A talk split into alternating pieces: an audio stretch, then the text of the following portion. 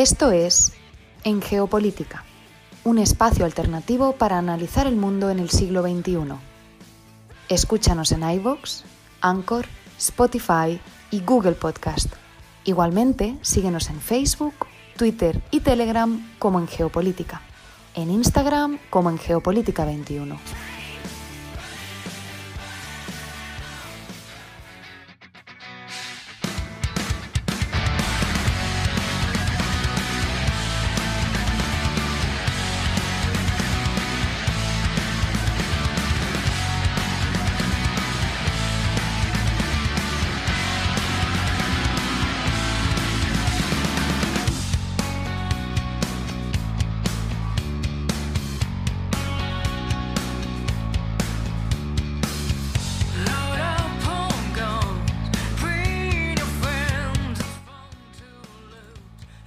Con este cover de Smell Lighting Spirit de Nirvana abrimos el programa del día de hoy, domingo 11 de julio de 2021. Iniciamos esta transmisión desde la ciudad de Bogotá. Nos acompaña Fernando Galindo y les agradezco a todas las personas que nos sintonizan en América Latina, el Caribe y España a través de la plataforma radiolibre.cc. Igualmente saludamos a quienes nos escuchan como podcast en estas y otras geografías en iBox, Anchor, Spotify, TuneIn, Apple Podcast y Google Podcast. Esto es En Geopolítica, un espacio alternativo para analizar el mundo en el siglo XXI. Bienvenidos.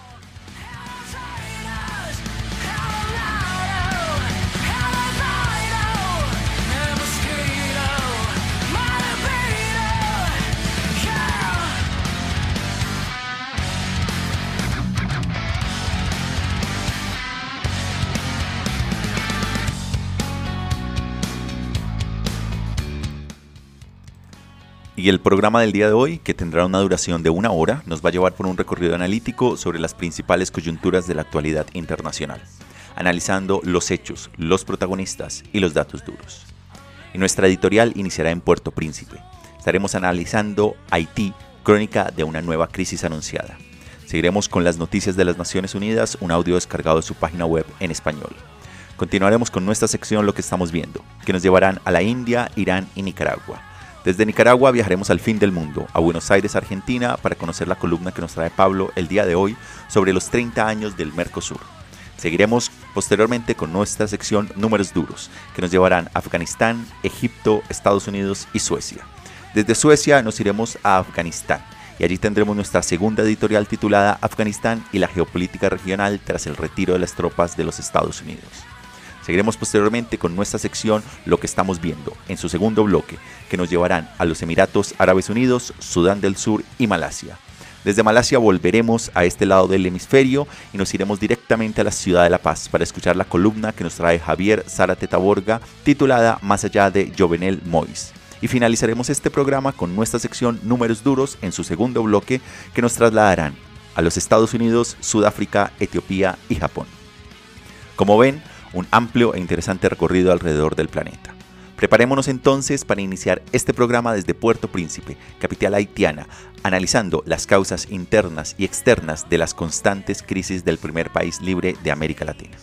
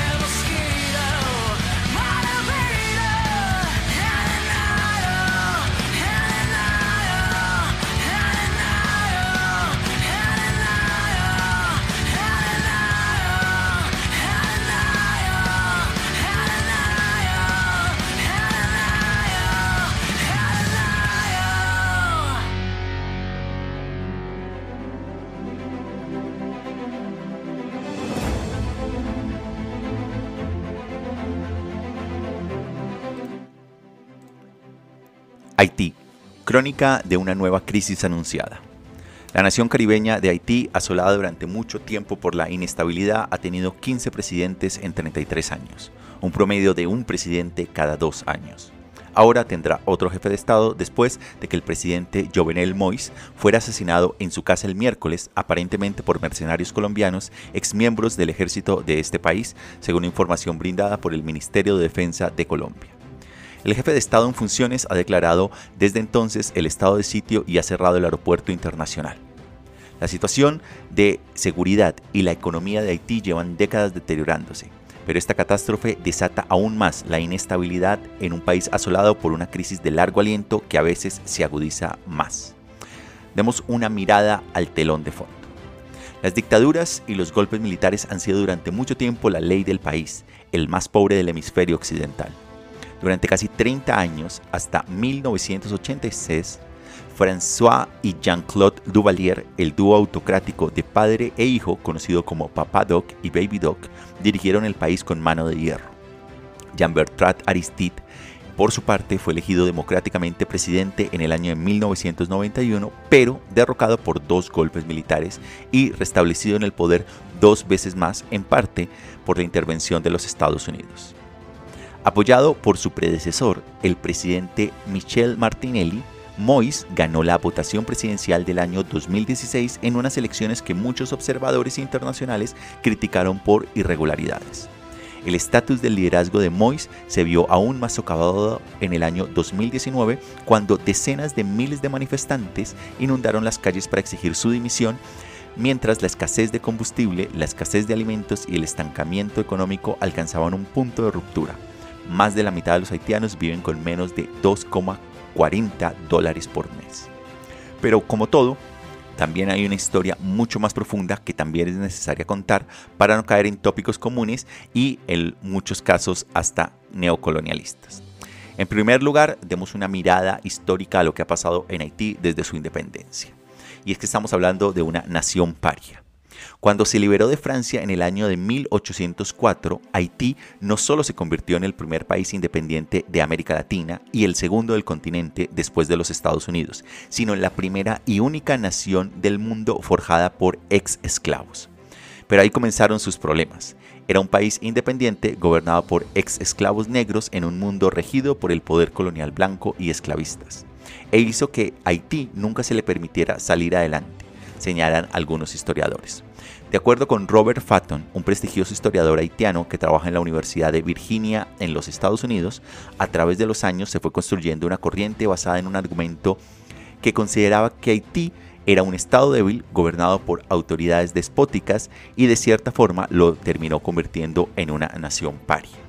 Y si bien el país vivió una peculiar historia tras su fundación, salpicada por emperadores negros y actos de violencia, su ejemplo de liberación también llevó al que los poderes coloniales vecinos no lo reconocieran como nación por temor a que esto pasara en sus territorios. Esto llevó a que se promoviera un sentimiento anti-haitiano. Con la independencia surge también una corriente que llamó a la marginalización de Haití, que no quedó en ese momento, sino que se ha mantenido a través de los años en diferentes circunstancias, argumenta este historiador. A Haití nunca se le perdonó ser una nación negra, libre y gobernada por negros. En segundo lugar está la deuda con Francia. La independencia le salió bastante costosa a Haití. Para lograr cierto reconocimiento ante la comunidad internacional, el entonces presidente haitiano Jean-Pierre Boyer firmó en el año de 1825 uno de los acuerdos más extraños y lamentables de la historia de este país, la Real Ordenanza de Carlos X. El pacto, promovido por el Imperio francés, le prometía a Haití reconocimiento diplomático a un precio. La nación caribeña se comprometía a un arancel del 50% de reducción a las importaciones francesas y la indemnización de 150 mil millones de francos en oro supuestamente para compensar a los antiguos colonos por sus propiedades que habían perdido. Esa indemnización en el actual valor fue entre 12 mil y 20 mil millones de dólares, cuenta la historiadora Caroline Fick, experta en Haití de la Universidad de Concordia en los Estados en, en Canadá. Su pago paralizó literalmente la capacidad de los haitianos para invertir en infraestructura, educación y el funcionamiento general de los servicios gubernamentales, agrega. De acuerdo con el otro historiador, Faton, esos, ese dinero debido a Francia equivalía a los ingresos anuales del país multiplicados por 10 lo que llevó al gobierno haitiano a pedir numerosos préstamos y endeudarse con bancos franceses, estadounidenses y alemanes. Se creó así una espiral de deudas sin fin para pagar esa indemnización a Francia y aunque se renegoció, para cuando se terminó de pagar en 1893, Haití había pasado casi un siglo desde su fundación sin poder invertir en su desarrollo y estaba altamente endeudado con los bancos de todos lados. En tercer lugar está la política, las políticas de los Estados Unidos. Según algunos de estos analistas expertos académicos, más allá del conflicto con Francia que llevó a la independencia y a la estocada de la deuda, la relación internacional que más ha marcado la historia y el presente de Haití sea probablemente la que tiene con los Estados Unidos. Fueron las dos primeras naciones independientes del continente, pero Estados Unidos no reconoció la independencia de Haití hasta más de 60 años después. El reconocimiento coincidió con una etapa en la que Washington buscaba consolidar su posición como el principal poder de la región. La historiadora Caroline Fick explica que por esos años se da un proceso de penetración del capital y adquisición de empresas haitianas que tendría uno de sus puntos culminantes en el control del Banco Nacional de Haití por los intereses de los Estados Unidos. La experta considera que fue a partir de entonces cuando todo comenzó a desmoronarse para la nación caribeña. Haití entró al siglo XX con un creciente proceso de inestabilidad política, varios golpes de Estado consecutivos, asesinatos políticos que se sucedieron en muy pocos años.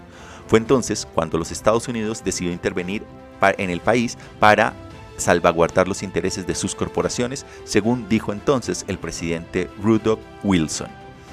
La ocupación se extendió casi dos décadas, desde 1915 hasta 1934. Durante la ocupación, los representantes de Estados Unidos reescribieron la constitución haitiana para permitir, por primera vez desde la independencia de ese país, que potencias extranjeras pudieran poseer tierras dentro de este país, explica la historiadora Fick. De acuerdo con la experta, la ocupación implicó la expropiación de grandes cantidades de propiedades campesinas para construir plantaciones para las empresas estadounidenses. Al final, todo esto fracasó, pero Estados Unidos siguió controlando las finanzas haitianas y no fue hasta el año de 1947 que la deuda externa de Haití con Estados Unidos finalmente se eliminó, indica. Según Fatton, el otro historiador, hubo otro elemento de, de intervención que marcaría la catástrofe futura de Haití. La ocupación estadounidense no resolvió ninguno de los problemas fundamentales que tenía el país, pero sí creó un ejército muy poderoso que tenía y tendría una gran influencia en la política y que jugaría un papel decisivo en el subdesarrollo de Haití, comenta. Fue esa fuerza, dice, la que realmente controló el país durante décadas y la que llevaría al poder a uno de los dictadores más déspotas que han habido en el Caribe, François Duvalier. Y ahí nos vamos al cuarto punto, la dictadura de los Duvalier.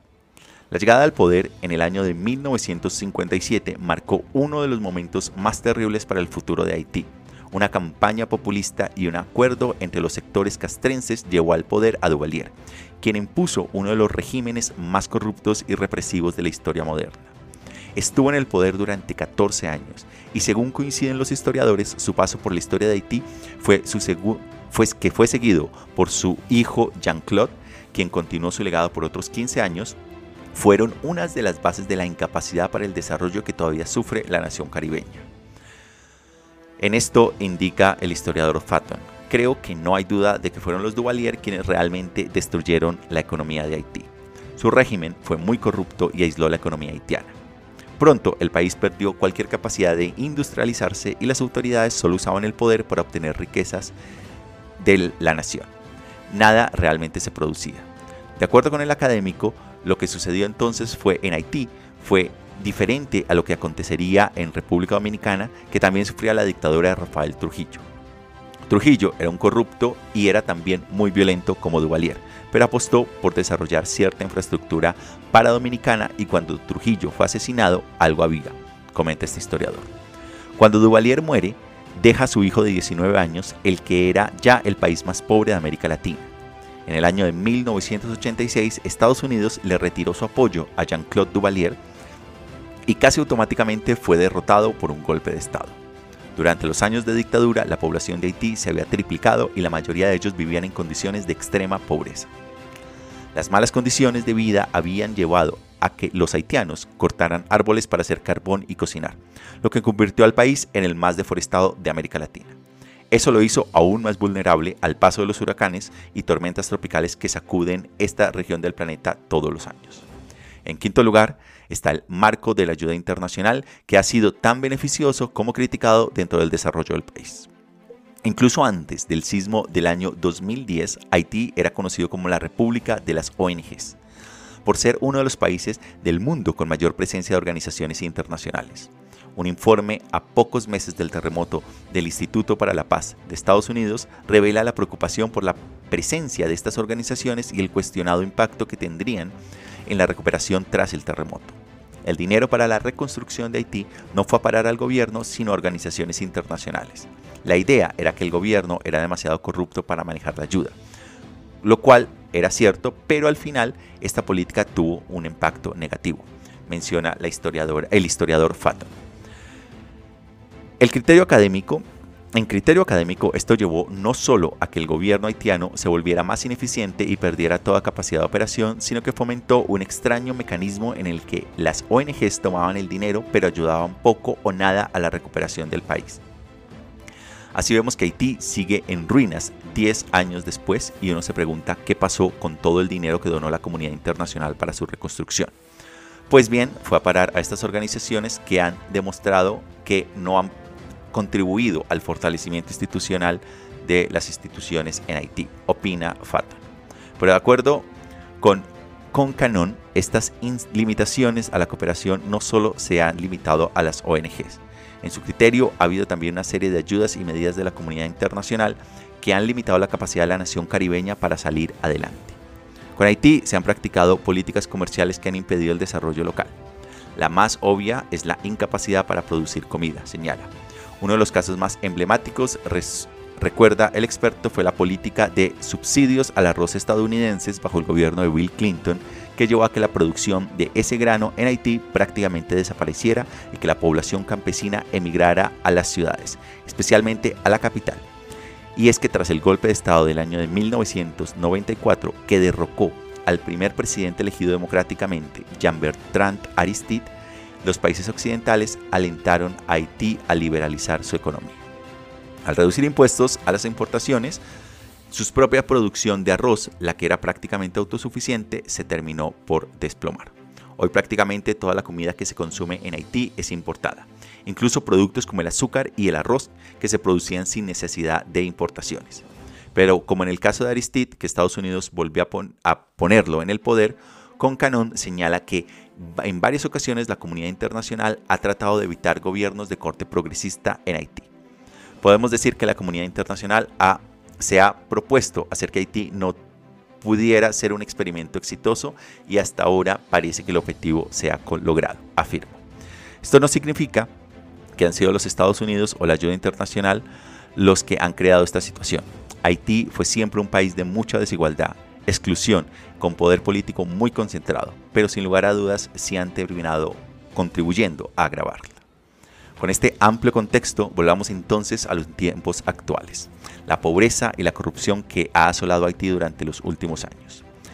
La situación se agravó especialmente después de que un mortífero terremoto en el año 2010 matara a cerca de 200.000 personas y desplazara a 1,5 millones, mientras que la ayuda internacional destinada a la reconstrucción no llegó a los haitianos que más la necesitaban. Pero una tendencia más reciente y preocupante, según los analistas, es el aumento de la violencia de las bandas.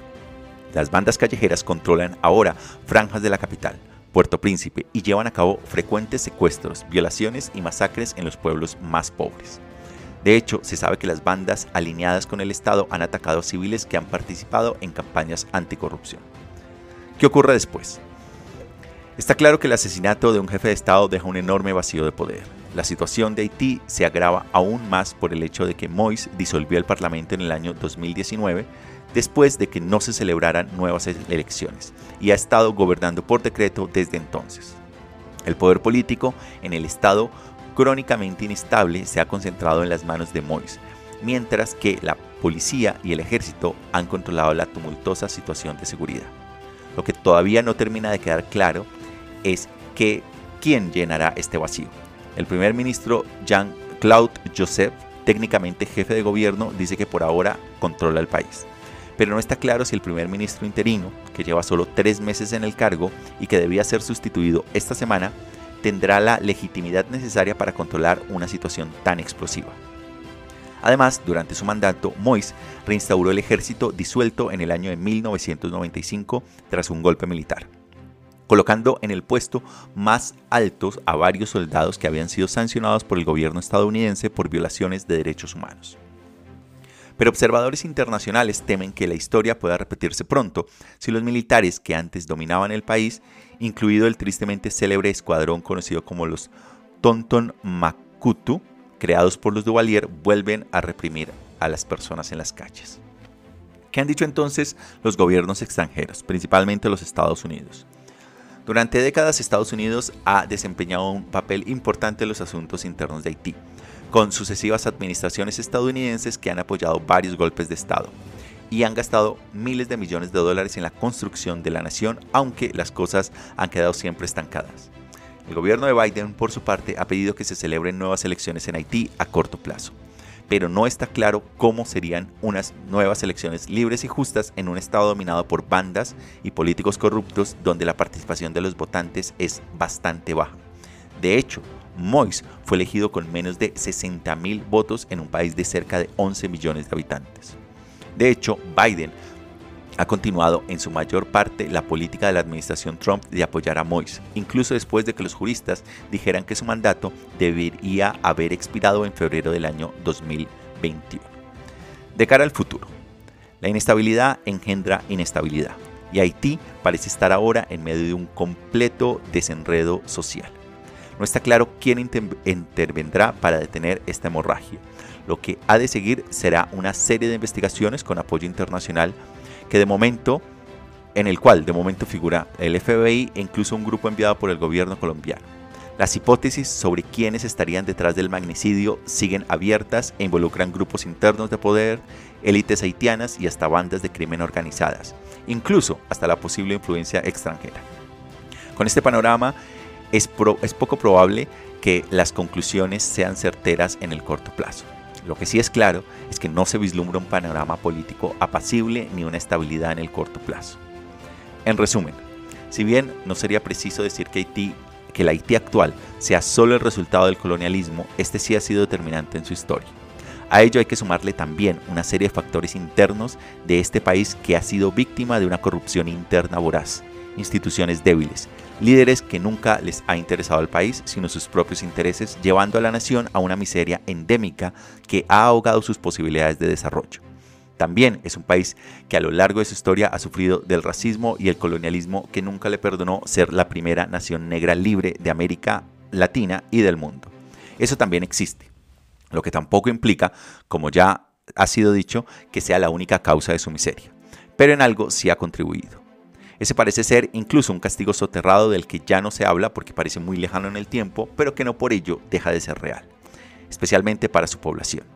Ambas fuerzas, internas y externas, han creado un cóctel volátil porque que por desgracia está lejos de permitir que el país pueda tener, cuando menos en el corto plazo, una oportunidad real para tener cierta estabilidad democrática, equidad y crecimiento. De esta manera, entonces, damos inicio al programa del día de hoy. Vámonos ahora a escuchar el audio que hemos tomado de las noticias de las Naciones Unidas en España.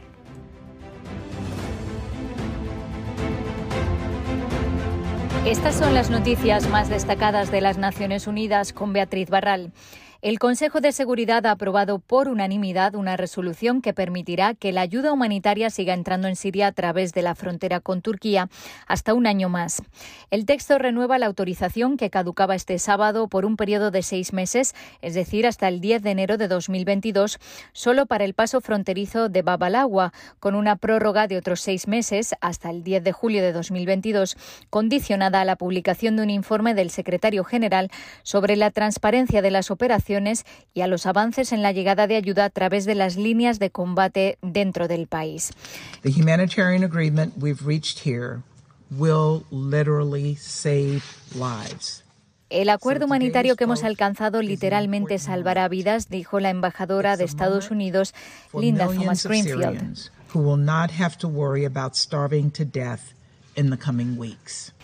El voto de hoy es un momento importante, es un momento importante para millones de sirios que no tendrán que preocuparse por poder morir de hambre en las próximas semanas. Es un momento importante para la recuperación del COVID-19 porque ahora podrán llegar vacunas a Siria. Es un momento importante porque Estados Unidos y Rusia hemos sido capaces de unirnos en una iniciativa humanitaria por el pueblo sirio. Y es un momento importante para la ONU y el Consejo de Seguridad porque hoy hemos demostrado que podemos hacer algo más que hablar. El embajador ruso Vasily Nevencia aseguró que esta resolución es un hito para resolver la crisis siria. Colegas, hoy asistimos a un momento histórico. Por primera vez Rusia y Estados Unidos no solo han podido ponerse de acuerdo, sino que además han presentado un texto conjunto con apoyo de todos los colegas del Consejo. Esperamos que el día de hoy se convierta en un punto de inflexión eh, y del que se beneficie no solo Siria, sino toda la región de Oriente Medio y el mundo entero. Gracias. Casi un tercio de todos los niños de Haití, al menos un millón y medio, necesitan urgentemente ayuda humanitaria. UNICEF alerta de que tras el asesinato del presidente, la mayor violencia e inseguridad complican la llegada de asistencia.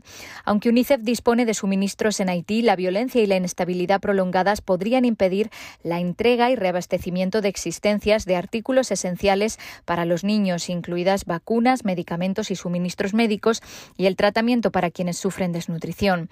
Esta es la la peor crisis humanitaria a la que se ha enfrentado el país durante los últimos años y se está deteriorando semana tras semana, asegurado el representante de UNICEF en el país. Cuando las pandillas luchan en la calle y las balas vuelan, es difícil llegar a las familias más vulnerables con estos suministros, ha agregado. Durante los tres primeros meses de 2021, el número de ingresos de niños con desnutrición aguda grave en los centros de salud de Haití ha aumentado un 26% en comparación con el año pasado. Expertos de la ONU han instado hoy al Gobierno de Honduras a poner fin a la detención arbitraria y criminalización de defensores de derechos humanos de la comunidad garífuna. Tres defensoras, Silvia Bonilla Flores y las hermanas Marianela y Jennifer Mejía Solórzano, han sido detenidas acusadas de robo con violencia o intimidación, usurpación, daños y amenazas. Según la información recibida, las investigaciones surgen a raíz del conflicto sobre ciertos terrenos respecto de los cuales existen simultáneamente títulos de propiedad privados y un título de propiedad ancestral a favor de la comunidad de Cristales y Río Negro. En el marco de estas acusaciones se encuentran pendientes 29 órdenes de captura en contra de defensores de los pueblos garífunas. El Gobierno debe de abstenerse de utilizar la legislación penal nacional como una herramienta de intimidación en perjuicio de las personas defensoras de derechos humanos, dijo la relatora Mary Lawlor. Estas tres valientes defensoras están siendo perseguidas por el trabajo que realizan en defensa de esta comunidad y ahora enfrentan penas de larga duración de 10 años o más por la labor que realizan, añadió la especialista. Y la Organización Internacional para las Migraciones ha inaugurado el portal Suramérica Abierta, una plataforma que brinda a los migrantes información actualizada y confiable sobre las restricciones sanitarias y de seguridad adoptadas por los gobiernos en la pandemia. El sitio web disponible en español, inglés y portugués comparte información oficial por país sobre restricciones fronterizas, requisitos de cuarentena y pruebas de COVID-19 para migrantes y viajeros. El portal también ofrece información actualizada sobre puntos de ingreso habilitados y lugares clave como consulados, centros de atención a migrantes y de salud, aeropuertos, pasos fronterizos y puertos. Esta información puede ser consultada a través de un mapa interactivo. Hasta aquí las noticias más destacadas de las Naciones Unidas.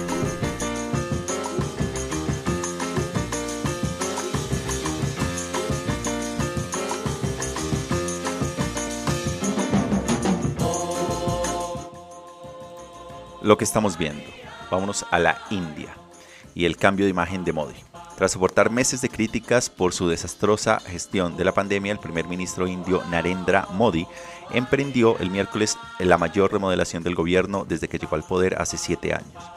Al menos una docena de ministros de gabinete están fuera, incluyendo al ministro de Salud ampliamente criticado por la segunda ola de infecciones del COVID que azotó el país a principios de este año, mientras que India, el mayor productor de vacunas del mundo, era incapaz de desplegar vacunas para su propia gente lo suficientemente rápido. También ha desaparecido los ministros de Medio Ambiente, Educación y Tecnologías de la Información y el nuevo gabinete casi triplica el número de ministras llegando hasta 11. La medida supone una rara corrección del rumbo de Modi, cuyo índice de aprobación, por lo demás bollante, se había desplomado casi 15 puntos hasta el 63% entre enero y junio. Se espera que la economía india vuelva a resurgir con un crecimiento del 12,5% este año, pero todavía apenas el 5% de la población está totalmente vacunada. Desde la India nos vamos a Irán.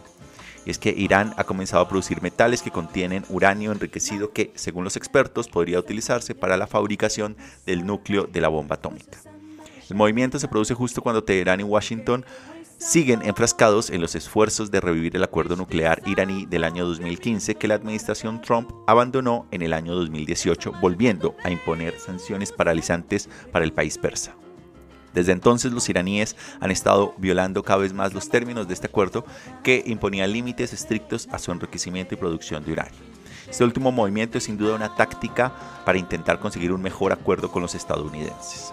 Vamos a ver cómo evoluciona estas negociaciones informales que está teniendo Irán y los Estados Unidos en el marco de este acuerdo.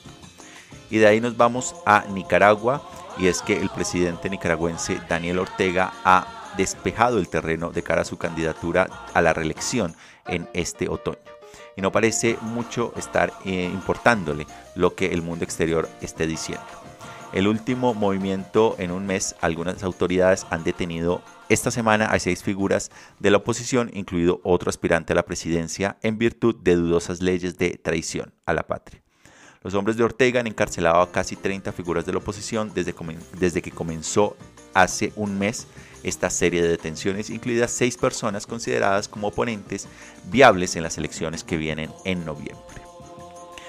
De esta manera, entonces nos vamos a ir ahora a Buenos Aires, al fin del mundo, para conectar y escuchar la columna que nos trae Pablo el día de hoy sobre los 30 años del Mercosur.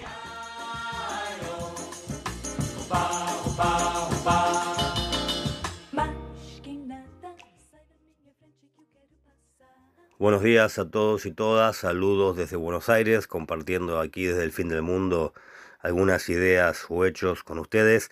Esta semana el comentario gira alrededor de la cumbre de presidentes del Mercosur, que se reunieron para conmemorar los 30 años del mercado común y el traspaso de la presidencia pro tempore a Brasil. Em, un encuentro cargado de tensiones y diferencias eh, de fondo, porque este mercado común, que cumple 30 años y que fuera uno de los paradigmas de los procesos de integración en América Latina, eh, tiene en este momento eh, diferencias muy importantes entre sus miembros, concretamente Uruguay, está planteando la posibilidad de comenzar a negociar de modo autónomo baja de aranceles o aranceles cero para las importaciones con terceros países, es decir, con países fuera del bloque. Esto generó toda una discusión normativa y política. Por un lado, hasta qué punto un país que es miembro formal del Mercosur tiene esa potestad.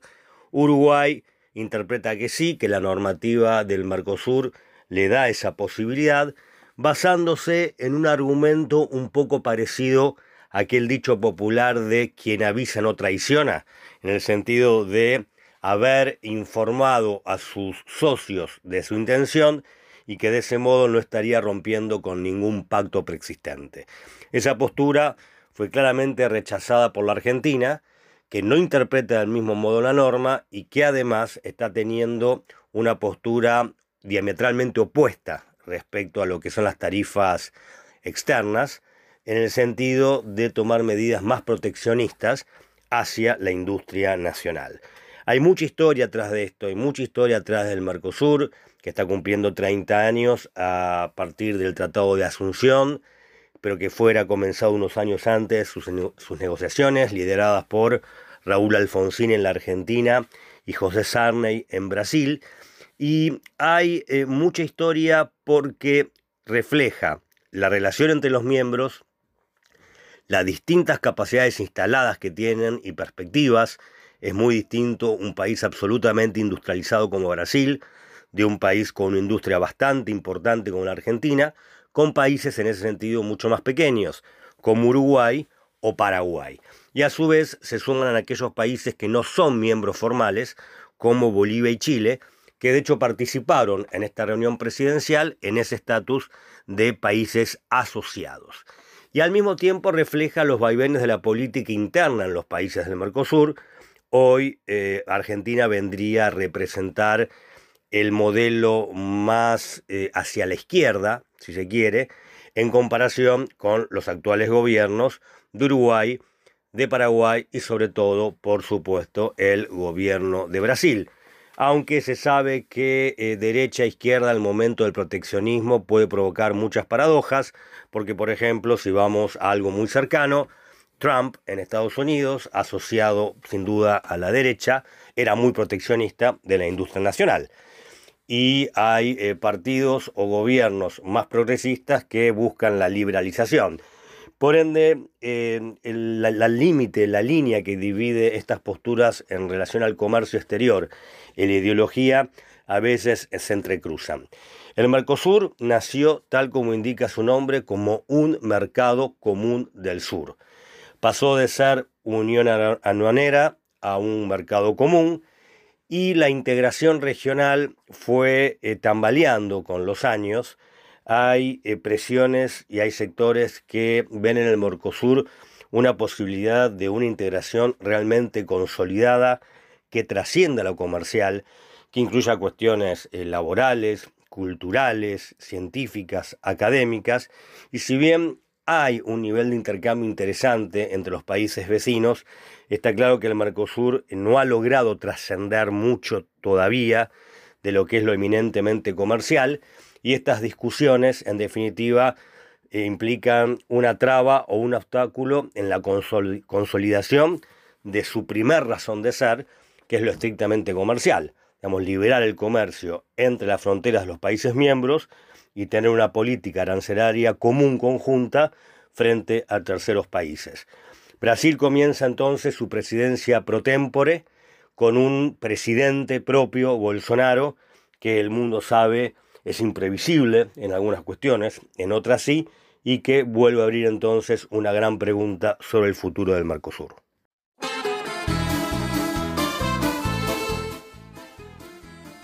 Números duros. Vámonos a Afganistán. Allí es 3,5 millones y es que las tropas estadounidenses abandonaron la base aérea afgana de Bagram, centro neurálgico de la presencia antiterrorista de la OTAN en el país durante 20 años, y dejaron atrás 3,5 millones de artículos catalogados entre pomos de puertas hasta vehículos de combate. A los pocos minutos de la abrupta salida aparecieron saqueadores para apoderarse del botín. Luego nos vamos a Egipto. El número allí es 106 y es que el buque de Evergreen eh, sale por fin del canal del Suez 106 días después de haber bloqueado por completo el crucial eh, vía fluvial durante toda una semana, causando estragos en el transporte marítimo mundial. El siguiente número duro nos lleva a Estados Unidos y son 10 eh, mil millones de dólares y es que el Pentágono ha cancelado un contrato de 10 mil millones de dólares con Microsoft para construir un sistema de almacenamiento de la nube para el ejército estadounidense. Microsoft ganó el contrato durante la administración de Trump, pero el principal rival de la compañía, Amazon, considerado el líder del mercado de servicios en la nube, demandó para demostrar que su propia oferta fue rechazada debido a la animosidad personal de Trump hacia el ahora ex CEO de Amazon, Jeff Bezos. Y el tercer número, el último número es 3 y nos lleva a Suecia. Y es que Stefan Löfven, que la semana pasada renunció al cargo de primer ministro de Suecia tras perder una moción de censura, recuperó su antiguo puesto el miércoles. Los diputados acordaron devolver a Löfven el cargo por un estrecho margen de tres votos, poniendo fin a la breve y muy rara carrera por crisis política de Suecia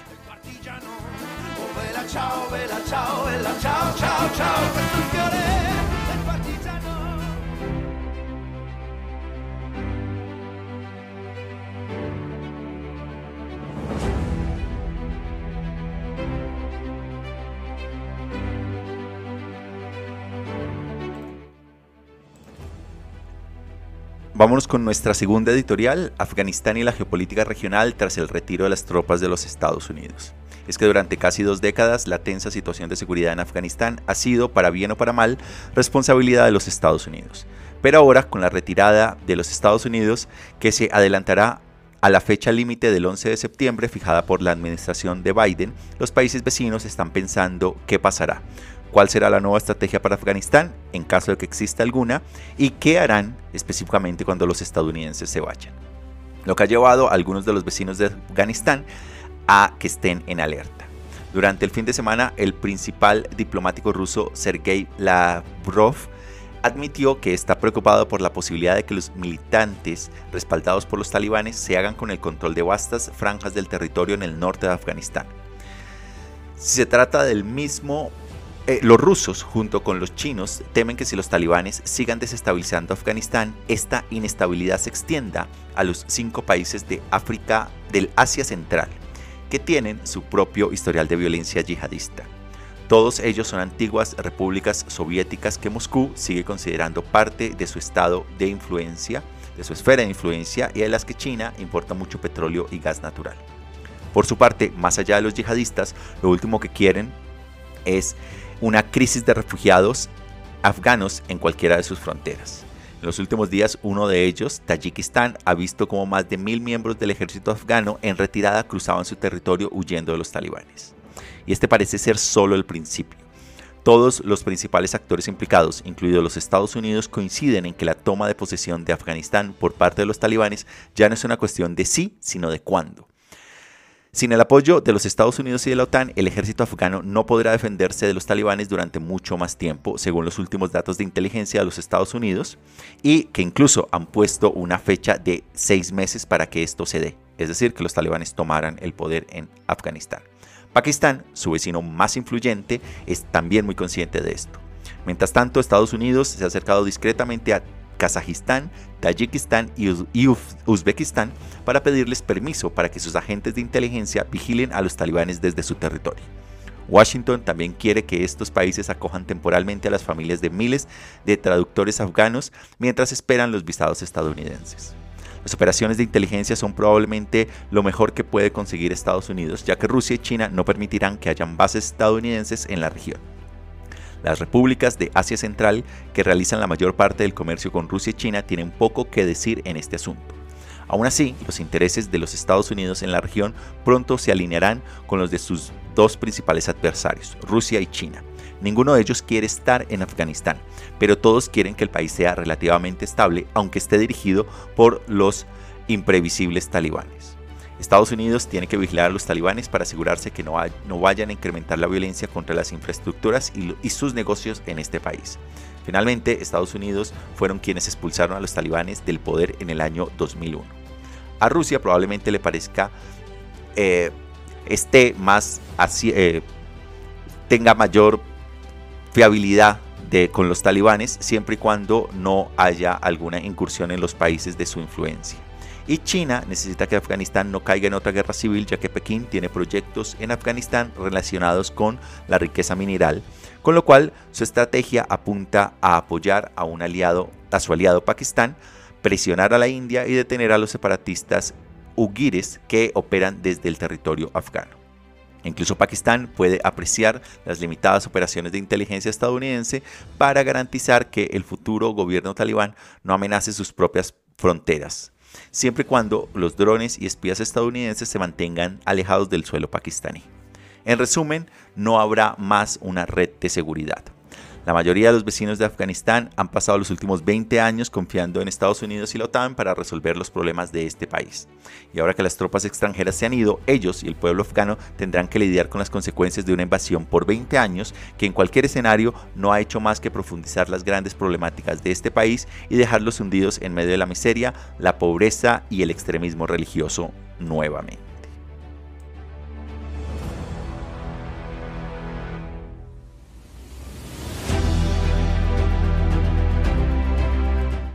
Nos vamos ahora a la ciudad de La Paz para escuchar la columna que nos trae Javier Zárate Taborga el día de hoy y que va alineada precisamente con la situación política en Haití.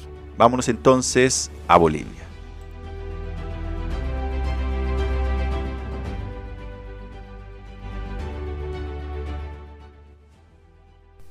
Más allá de Jovenel Moise. A mis estudiantes siempre les transmito que mientras América Latina no se ve al espejo y hasta vaya al psicoterapeuta, no podrá modificar su realidad. Esta opinión surge de la convicción que este continente, que habla español, portugués y francés como lenguas mayoritarias, además de todas las locales o traídas también de otros continentes, vive en gran medida anclada en el pasado, repitiendo una serie de discursos y desligando su propia responsabilidad a la historia colonial europea, pese a que han transcurrido casi dos siglos desde la independencia de la mayor parte de los países. Haití es uno de los casos que refleja esa necesidad. Esta semana, como saben, Jovenel Moise, su presidente, fue asesinado a tiros en su propia residencia en la madrugada, pero atípicamente a otras ocasiones, no por un golpe de Estado convencional. Haití, y a veces se desconoce, es el primer país de Latinoamérica en haber declarado su independencia el 1 de enero de 1804, separándose formalmente de Francia, que ocupaba Saint-Domingue desde 1697, cuando España cedió parte de la isla La Española a los franceses. Se había convertido en origen de un tercio de la riqueza francesa para los tiempos de la Revolución, y esta fue la base para que se iniciara un proceso de independencia que concluyó derrotando con la ayuda de los mosquitos, el agua contaminada y en general las insalubres condiciones de vida del Caribe al poderoso ejército napoleónico. Como sucedió con todos los países latinoamericanos, la organización inicial del Estado fue un gran problema y Haití se convirtió en un imperio, luego conquistó Santo Domingo, nombre de la colonia española que ocupaba la mayor parte del territorio de la isla, se dividió en el Etat y la République de Haití, una para los negros que vivían por cientos de miles como esclavos y otra para los mulatos, descendientes de esclavos y europeos, que adquirían por ello algunos derechos más. La lucha entre unos y otros se agravaba aún más por conflictos que se arrastraban desde el África, de la que eran originarios casi todos los habitantes de la isla trasladados por la fuerza, para convertirse en seres esclavizados y carentes de cualquier prerrogativa, que eran explotados laboralmente para hacer producir a una tierra que luego de la independencia fue dramáticamente abandonada, ya que era el objeto que encarnaba el espacio de la explotación humana. Ello hizo que Haití paulatinamente sufriese procesos de desertificación, abandono en muchos espacios, y que no tuviese la capacidad de construir un proyecto nacional. Ello se ha reflejado en la dificultad permanente que la política haitiana tiene para construir un espacio institucional. Los presidentes se han sucedido permanentemente. Mientras eso sucedía, intereses económicos alemanes, ingleses, franceses y estadounidenses generaron espacios de presión e influencia. El asesinato de presidentes y expresidentes fue muy común en muchos momentos de la historia. En 1915, Bilbrun Guillaume Sam, que apenas duró cinco meses como presidente y que era a su vez el quinto en menos de cuatro años, fue asesinado por una turba que lo despedazó y acomodando los trozos de su cuerpo en lanzas, paseó sus restos en la capital. Ello derivó en que casi dos décadas de ocupación estadounidense que pretendían convertir, años atrás, Haití y República Dominicana, parte de su backyard, en una isla estratégica en el Caribe y que, para 1915, buscaba evitar una posición con influencia alemana en plena Primera Guerra Mundial.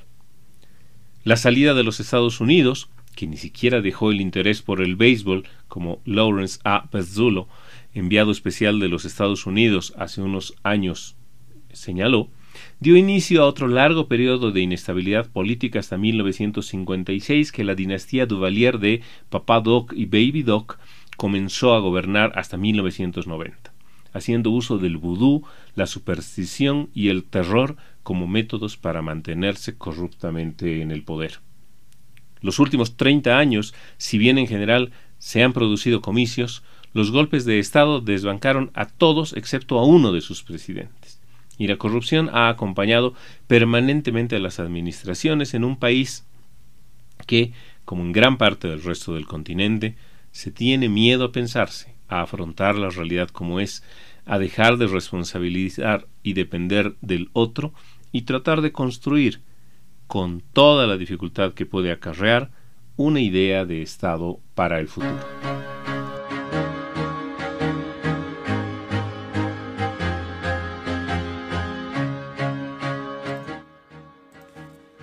Lo que estamos viendo la rivalidad entre los Emiratos Árabes Unidos y Arabia Saudí, Sudán del Sur que cumple 10 años de independencia y las presiones para el primer ministro malayo. Vámonos a esta rivalidad entre el Golfo, en el Golfo entre los eh, Emiratos Árabes Unidos y Arabia Saudí. es que los precios mundiales del petróleo se dispararon esta semana hasta alcanzar el nivel más alto de los últimos seis años tras la ruptura de las conversaciones entre los principales países productores de petróleo del mundo. ¿Qué pasó exactamente? Arabia Saudí y los Emiratos Árabes Unidos, habitualmente aliados, están en desacuerdo sobre cómo impulsar la producción de petróleo de la OPEP, tras la crisis económica provocada por la pandemia. Los saudíes, junto con los rusos, han propuesto prorrogar los niveles de producción de petróleo durante otros ocho meses, una propuesta rechazada con vehemencia por los emiratíes. Abu Dhabi, por su parte, que es la capital de Emiratos Árabes Unidos, ha invertido mucho para aumentar su capacidad de producción y ahora que la demanda mundial vuelve a subir, quiere renegociar las cuotas de producción en el marco de la OPEP. Riyadh, capital de Arabia Saudí, por su parte, quiere recortar los niveles de oferta para que los precios se mantengan altos. Se trata de una rara disputa pública entre los dos países cuyos líderes, el príncipe heredero saudí Mohammed bin Salma y el príncipe heredero emiratí Mohammed bin Zayed, gozan del de un estrecho vínculo personal, aunque en los últimos años se ha profundizado una rivalidad, ya que ambos intentan establecer sus reinos como el principal centro económico y potencia regional de la región del Golfo. Vámonos entonces a Sudán del Sur. Y es que hay un aniversario de este país. El 9 de julio se cumplen 10 años desde que Sudán del Sur se independizó de Sudán, convirtiéndose en la nación más joven del mundo. En aquel momento había grandes esperanzas de que la agitación de la guerra civil más larga de África entre el norte mayoritariamente musulmán de Sudán y el sur cristiano animista se disipara. Pero una década después muchos sur sudaneses siguen esperando que comiencen los buenos tiempos.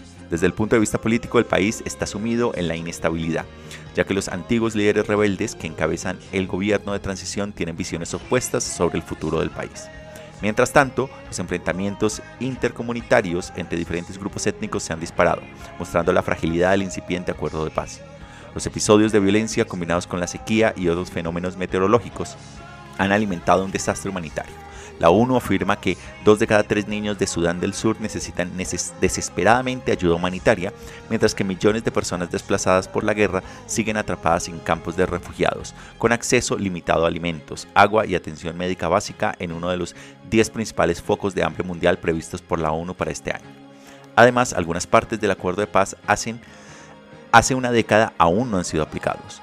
Se supone que las elecciones se celebrarán en el año 2023, pero muchos piden que el presidente Salva Kiir y su adjunto Reik Marchar, antiguo líder rebelde, dimitan porque no han conseguido gobernar eficazmente ni proporcionar servicios básicos. Y de ahí nos vamos entonces a Malasia el primer eh, ministro de Malasia está bajo presión, y es que el mayor partido político de este país ha retirado su apoyo al frágil gobierno de coalición dirigido por el primer ministro Mujadini Yassin. La Organización Nacional de Malayos Unidos, que dominó la complicada política del país hasta su sorprendente derrota en las elecciones de hace tres años, quiere que Mujini dimita por su gestión de la pandemia. Malasia es el tercer país más afectado del sudeste asiático. Yassin declaró en enero un estado de emergencia draconiano que cerró el Parlamento durante meses, permitiendo al primer ministro gobernar por decreto y disminuyendo la influencia de su partido en la política. Sin los votos de la Organización Nacional de Malayos Unidos, Mujindin encabeza ahora una coalición minoritaria en el Parlamento, lo que significa que podría ser destituido sin necesidad de celebrar nuevas elecciones mediante voto de censura. Sin embargo, esto es poco probable porque el único político capaz de formar una coalición es el rival, el rival de Mujahideen, el líder de la oposición contraria a la Organización Nacional de Malayos Unidos, que se llama Anwar Ibrahim, que ha pasado muchos años, incluso algunos en la cárcel, esperando convertirse en el primer ministro de Malasia. Mientras tanto, el primer ministro ha accedido a suspender parcialmente el estado de emergencia para que los legisladores puedan volver al Parlamento durante unos días para discutir la crisis política de este país. Y finalizamos entonces con nuestros números duros que nos llevan a los Estados Unidos. Allí el número es 59,2 y es que más del 59% de los estadounidenses encuestados por Gallup el mes pasado dijeron que sus vidas son más prósperas y eh, que el mayor porcentaje en 13 años. El 46% dijo lo mismo durante los primeros meses de la pandemia, la cifra registrada durante la gran recesión. Nos vamos a Etiopía, el número allí es 3, Médicos Sin Fronteras, el grupo de caridad mediática dice que se retirará de la conflictiva región de Tigray en el norte de Etiopía después de que tres miembros del personal murieran en ataques el mes pasado. Y finalizamos en Japón con el número 920 Después de que Tokio registrara 920 nuevos casos de COVID el miércoles, la ciudad declaró el estado de emergencia que durará durante los Juegos Olímpicos que se celebrarán el 23 de julio al, 8 de agosto. Solo el 15% de los japoneses están completamente vacunados y los lugareños están furiosos porque los Juegos siguen adelante en medio de la pandemia. De esta manera entonces llegamos al final de esta emisión. Estuvimos con un recorrido que, que inició en Puerto Príncipe, que nos llevó posteriormente con las noticias de las Naciones Unidas. Viajamos al fin del mundo a la ciudad de Buenos Aires, Argentina, para conocer la columna que nos trajo Pablo. Seguimos con los números duros que nos llevaron a Afganistán, Egipto, Estados Unidos, Suecia. Tuvimos nuestra segunda editorial en Afganistán y la geopolítica regional tras el retiro de las tropas. Viajamos a la ciudad de La Paz para escuchar la columna de Javier Zárate Taborga sobre la situación también en Haití. Volvimos posteriormente a los Emiratos Árabes Unidos, Sudán del Sur y Malasia y concluimos este programa viajando con la sección números duros a Estados Unidos, Etiopía y Japón. Les agradezco a todos ustedes por su sintonía, por escucharnos a modo podcast en diferentes lugares del planeta. Les invitamos a que si no lo están, se suscriban gratis en cualquiera de las plataformas en las que estamos, iBox, Anchor, Spotify, TuneIn, Apple Podcast y Google Podcast, a que nos sigan en Facebook, Twitter, Telegram e Instagram y también a que nos visiten en nuestra web en geopolítica.com. Igualmente a que si les gusta el programa y quieren apoyarnos, lo compartan en sus redes sociales para así seguir llegando a más personas. Yo me despido aquí, los acompañó Fernando Galindo desde la ciudad de Bogotá, les deseo un feliz resto de semana y nos encontramos en la siguiente emisión. Hasta la próxima.